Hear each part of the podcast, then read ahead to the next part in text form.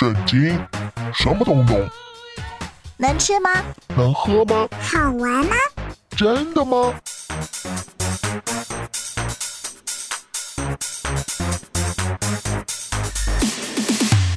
圣经鸡尾酒。干杯！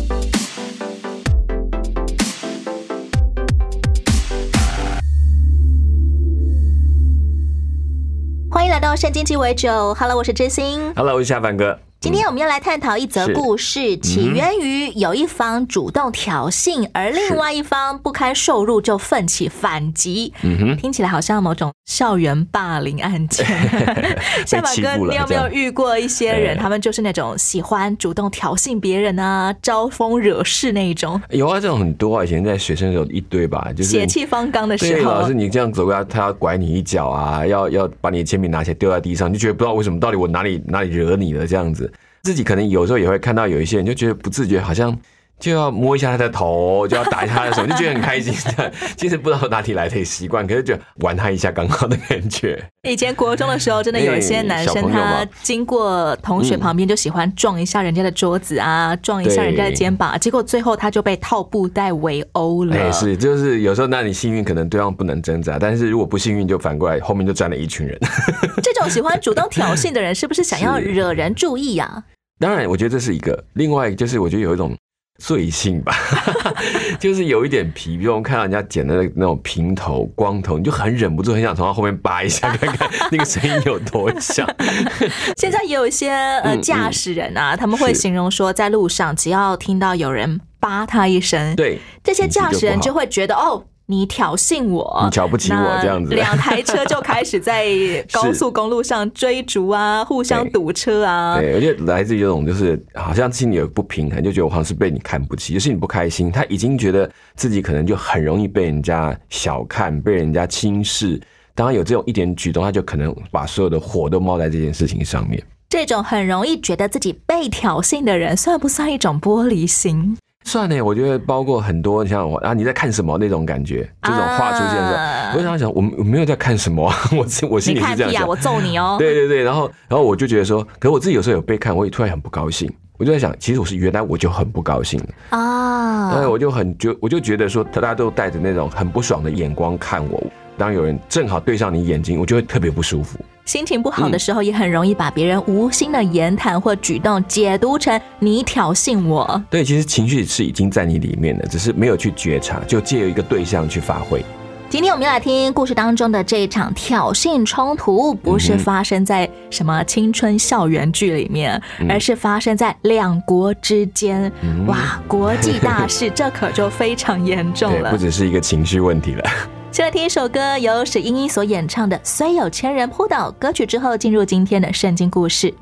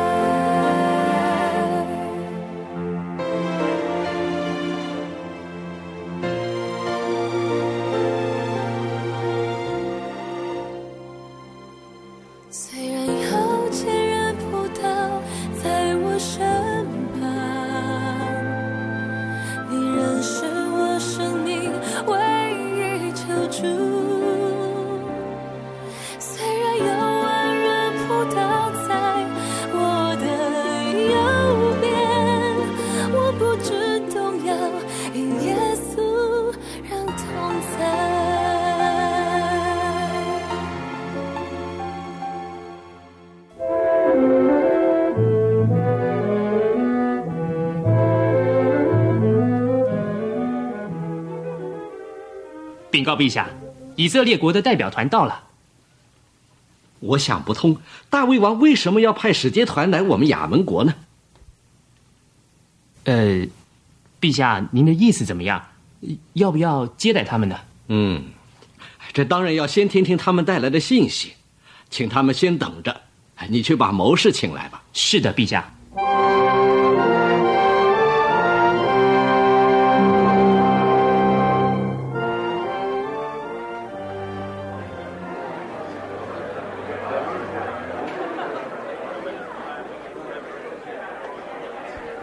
国贵宾、王室人员、各位贵族、各位谋士，亚门国哈嫩陛下驾到！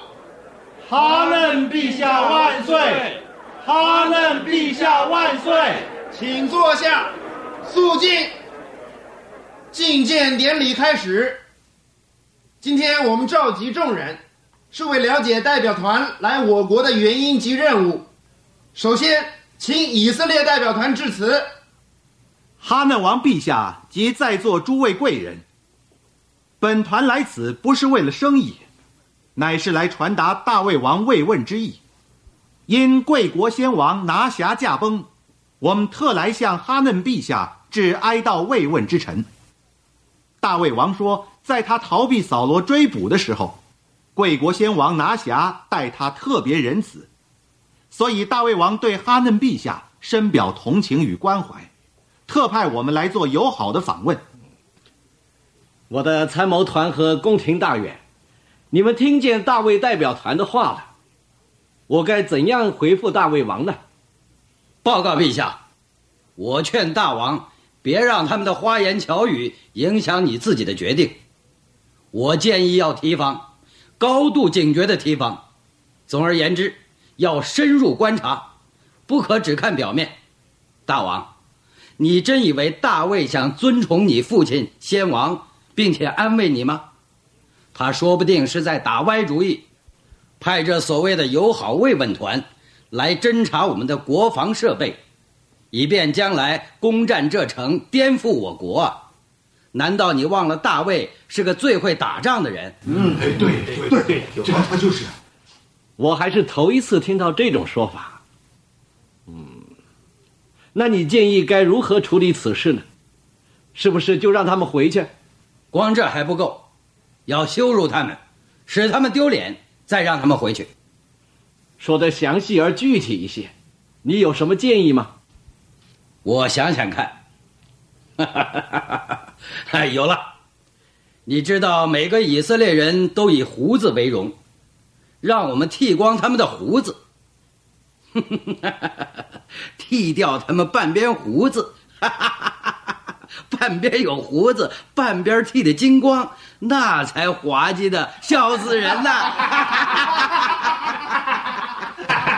还有更使他们丢人出丑的，我们把他们的衣服从臀部割断，然后送他们回国。要的要的，就这么做，就这么做。大家都同意这么做吗？同意，同意，赞成，赞成，就这么做，赞成。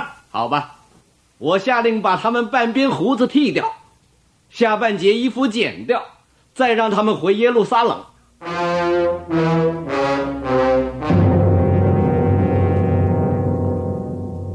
报告国王大卫，你派去慰问哈嫩的特使团被亚门人大大的羞辱了。羞辱了，是怎么回事？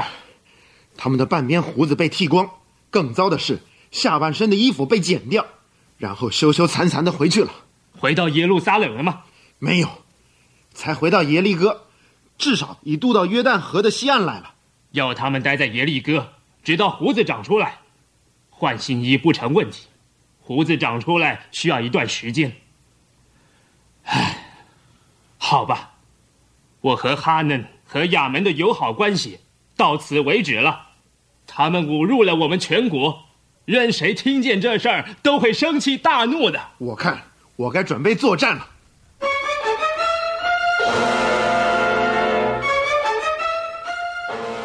正如大卫王所说的，以色列人听说此事，都对亚门人痛恨至极。这信息不久也传到亚门。我王哈嫩陛下，我们上次对以色列特使们的行为，给我们带来了天大的麻烦，真可以说是挑惹了黄蜂窝了。他们全国为此事准备作战，我们也要马上备战了。将军，我们的兵力能打得赢吗？不行，我们比不过他们的大将约押和他久经战场的部队。那该怎么办呢？唯一的办法是去雇亚兰人来做我们的佣兵，跟我们一起作战。我计划拿一千他连德银子去雇他们。嗯，就这样去做吧。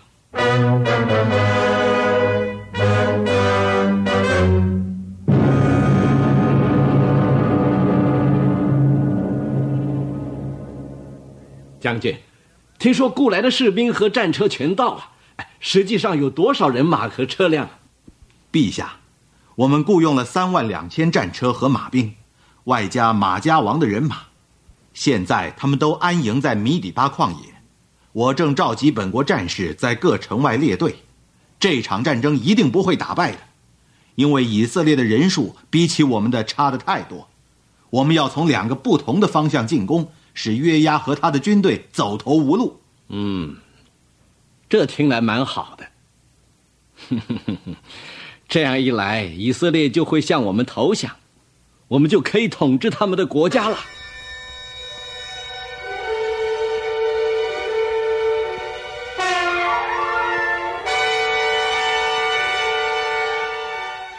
约押元帅听说约旦河东的敌人摆了战阵，他就领以色列全军去攻打敌人。不久，他发现战线竟有两条，亚兰人从后边来，整个亚门军在前面。约押立刻把以色列军分成两部分，他自己带领精兵迎战亚兰人，另一部分。由他弟弟亚比筛领军对付亚门人。亚比筛，我领我的人转身去打亚兰人，你领你的人去打亚门人。是哥哥。如果亚兰人比我强，你就来援助我；如果亚门人比你厉害，我就去援助你。我们都当刚强，为本国的民和上帝的诚意做大丈夫。愿耶和华凭他的旨意而行。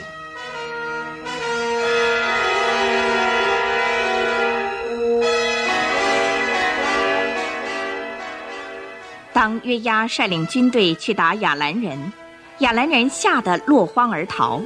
亚门人一看亚兰人都逃跑了，他们也心慌胆战，慌忙地逃入他们各城墙内避难。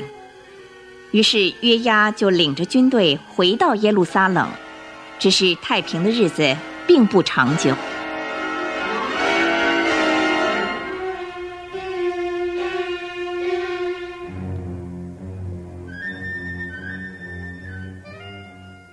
报告陛下，报告陛下，听说上一次逃跑的亚兰人又来打我们了，他们还请到哈大底谢王，就把大河那边的亚兰人调来做后援。朔法将军呢，正领着哈大底谢的人马在路上前进。这么一来，我们麻烦大了。我相信上帝会再使我们得胜。我跟你们兄弟俩一同去指挥作战。大卫王渡约旦河去作战时，他对上帝的信心坚定不移。上帝嘉许他的信心，就让他大大的得胜，共杀了亚兰七千辆战车的人马，四万步兵，朔法也被杀了。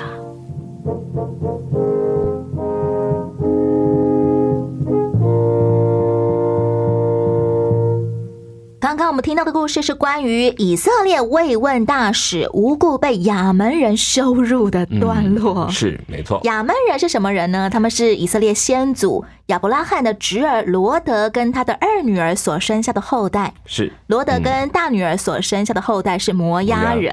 嗯，其实亚门人跟摩押人都算是以色列的远亲了，亲族。是没错。怎么在旧约历史故事当中，他们老是对以色列心怀敌意呀、终究是远祖的事了吧？哎，对不对？这包括最近在签订的一些条约，亚伯拉罕条约，你有没有发现？就在找两国之间这共同的祖和先平。之约是的，就用亚伯，为什么亚伯拉罕他们他们的共同的祖先，共同承认的一位？那虽然有这个先祖，但是对不起，那很远了。咱们已经是两个国家，各有各的土地资源的纷争在当中。只为自己的利益好处着想就行了。而且以色列人他们比较后来这个地方抢了他们这块土地的一部分。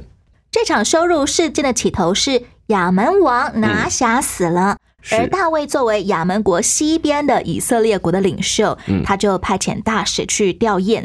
是说是因为拿辖以前友善的对待我啊、所以我也派大使来慰问你。嗯不过，其实我们在圣经当中没有看过大卫跟拿辖之间的交情。呃，大夏凡哥，你卫觉得他们到底是是怎么交上朋友的？有一个说法是，大概应该是在大卫逃难的时期。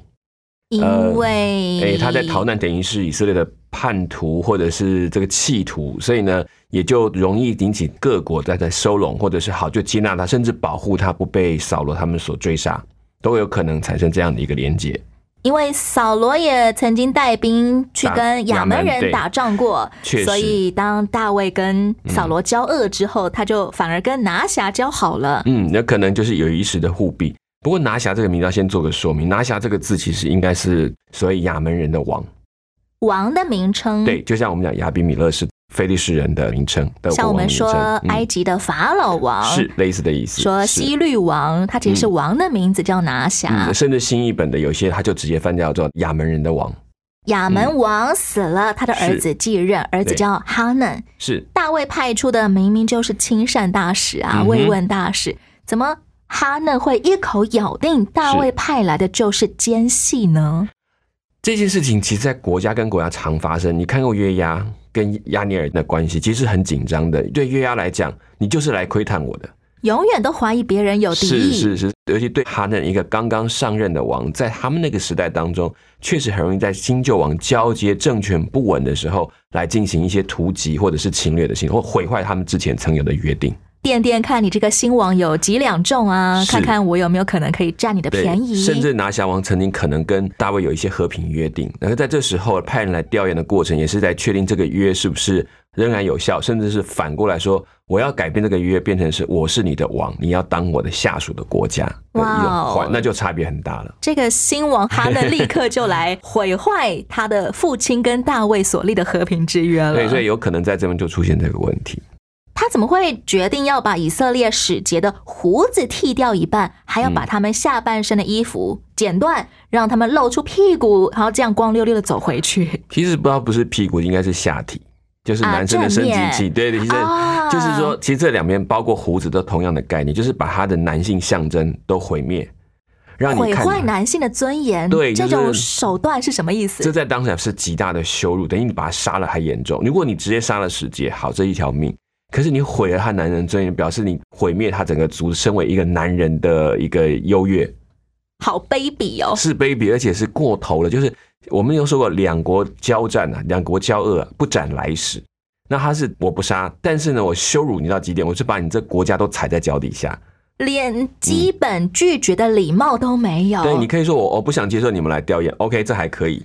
但是你竟然做这样的事情是非常严重的。这是主动欺压、羞辱邻国耶！嗯，这也可能看得出来，哈嫩他本身有一点骄傲。哼，没关系，老子有钱，老子有办法，我不怕你。要挑衅也应该要有挑衅的筹码呀。嗯哼亚门王有什么筹码可以做这么大胆的挑衅呢？我想在这时候的亚门，虽然他的父亲过世了，但是他们的国力在财政上算有一定的程度。当然，也抱着另外一个问题，就是亚门这个地方被以色列人占掉了一大块。当初他们分地的时候，其实就有加勒支派的半支派在那个地方，已经有一半的土地是来自于他们的土地。所以他们长期一直都是对以色列很不满的。，对，同时也表示他向国民宣誓说：“你看，我有心要成为一个雄主啊，我要把我们失去的东西夺回来。”这种概念想要登上那个民族英雄的宝座，，嗯哼，所以要寻衅生事，嗯为了要讨回土地来对，已。经正式的宣战的概念，这个新王哈嫩可不是好惹的。是没错。大卫嗯究竟该怎么面对这个来势汹汹的年轻新王？一段歌曲之后，我们继续聊聊。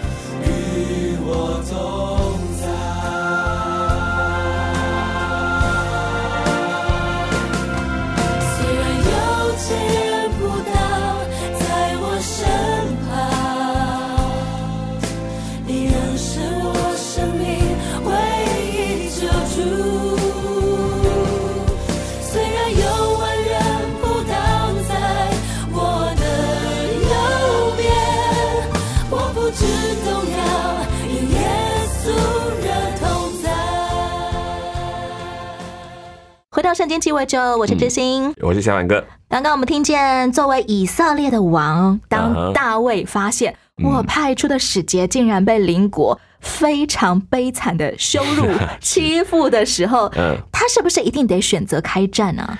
对他来讲，这是他不可避免的一件事，因为他是国王，对于国家的国格被羞辱这件事情，他不可以没有反应。士可杀不可入的节操，是，其实也在宣示，我并没有你想象的这么的柔弱，因为大卫正在新的国家的成立，他整个统一下来之后，他必须让其他的周边的国家知道，他不是一个软弱的国家，也不是一个战时的政权，他必须表达我是有力量做反击的。说到这个亚门新王哈嫩，嗯既然这么胸有成竹，怎么还得去招募一批亚兰人来助阵呢？死的不是自己的孩子，亚兰人算是佣兵了哦，对，基亚人在这边他确实比较像佣兵，因为其实上面说他雇佣他们，用钱聘他们是来帮我打仗在。历代之下也提到说，他提了一笔很大的金额，一万塔连德吧，这样一个银子还是金子，就是决定要请他们出兵。这一群人他们就出来打这场战争。亚兰人想要得什么好处，愿意来当佣兵呢？当佣兵赚钱啊，其实好生活他们这个亚人，他们觉得叙利亚的这个部族，他们其实很多城邦，他们可以守自己，也可以出去替人家打仗，赚一些钱进来，然后或者是去掠夺其他的村落。不是有一个国家来带领对，的？可能有个共主或是联盟的帮主那种概念还是有，但是最主要，他们每个才可以自己决定要自己的行动。不过这场战役一开始就是亚门人跟以色列人之间的冲突，嗯怎么盟军一战败，亚兰人这个身为佣兵的，他们就自己去调来更多的亚兰人参战了？这叫 credit。我今天当佣兵，我帮你打仗一直输，怎么可以？我一定要打到一个赢战，让你说以后请你继续雇佣我们，我们来继续有生意关系。哇哦！哎、其实菲利士人也做过很多的佣兵，也包括做埃及的佣兵也都有。看看我们前一段时间那个《冰与火之歌》，你又看到有一群佣兵、黄金兵团之类的，他们的颜面是很重要的。我今天去打仗，我不赢也要能够拿到一个和平条约，不然的话，将来就没有人要雇佣我们了。不只是主动挑衅的一方需要有面子、有尊严，是。被雇来当佣兵的也要有面子、有尊严，而被挑衅的一方当然不能够在面子跟尊严上面嗯。败下阵来。面子都得拿回来。哇，大家都在争一场尊严之战。是。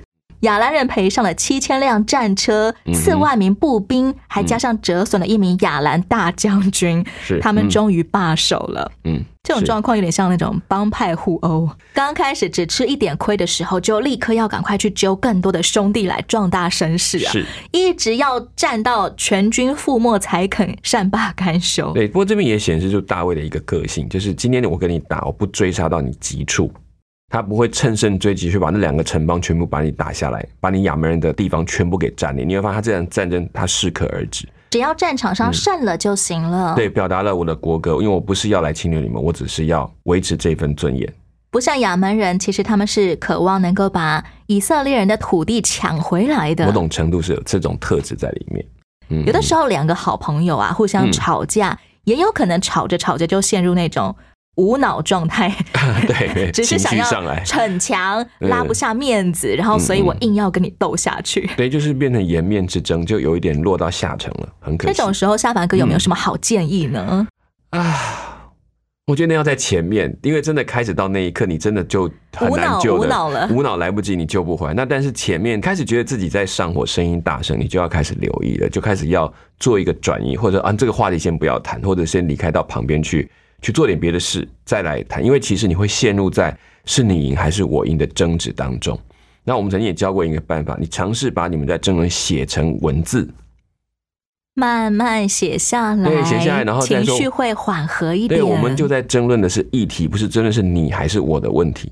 也许没有答案，至少写下来说，哎，我们再想一想，看有没有什么可以帮助我。那当然这是一个 前面，一旦变成后面，那只能把这两个人拉开，丢在不同的空间，等一点时间再来消化完，再来谈这些事情。如果两个好朋友已经像是那种帮派互殴起来了，可能就真的蛮难化解了。对对最好旁人也不要随便去插手，免得惹祸上身对，身通。常是把警警察叫来，然后把两个人关起来，两个人突然才冷静一下，还说我们两个干嘛？啊，终于熄火了。对 对，如果我们什么都没有做，但是却遇到别人主动刻意来挑衅我跟冒犯我，但是是偏偏我又没有什么反击的胜算跟把握，嗯嗯，这种时候怎么办呢？我觉得少回一句话救一条命吧。就容忍对方继续来挑衅我喽。其实也不是容忍，是你明你也知道这能挑衅到什么呢？这不会伤到你半根毛，但是你不要把刀拿起来往心口插。其实我们最怕是听了一句话你不舒服，你就把它往心口插。你可以说 OK，了解，原来你是这样想就够了，离开这个现场，这不会损在你任何的输赢跟颜面，反倒你继续在那里，可能你真的会输了你的例子。我们其实有能力可以选择不受伤喽。是没错，这是我们在情绪上一个学习很重要的观念，就是我没有办法拒绝人家飞鸟飞过你的脑袋，可是你绝对可以拦阻它在上面筑巢。不受伤的关键是什么呀？所以我觉得，其实回到一件事，第一个你要知道，这些不舒服的话不是事实，或即便是事实，也只是一部分的事实。对你来讲，你看不看出这个人他的心里正在受伤？就是在那个攻击的人来讲，他正在心情不好，是他的软弱，他的缺陷，使得他必须用这种方式去反击。所以最好办法，我把空间给你，我暂时先离开，然后我自己还可以海阔天空，因为你的空间不是只有这一块，他可能只剩这一块。不一定非得要站在他旁边，让他砸到我跟摔到对你。又继续给他去激怒他，因为其实我们还有一个背景不了，就是有些人他们处于这种状况是他的领域被侵犯，可是我没有发觉，我可能真的不小心侵犯到。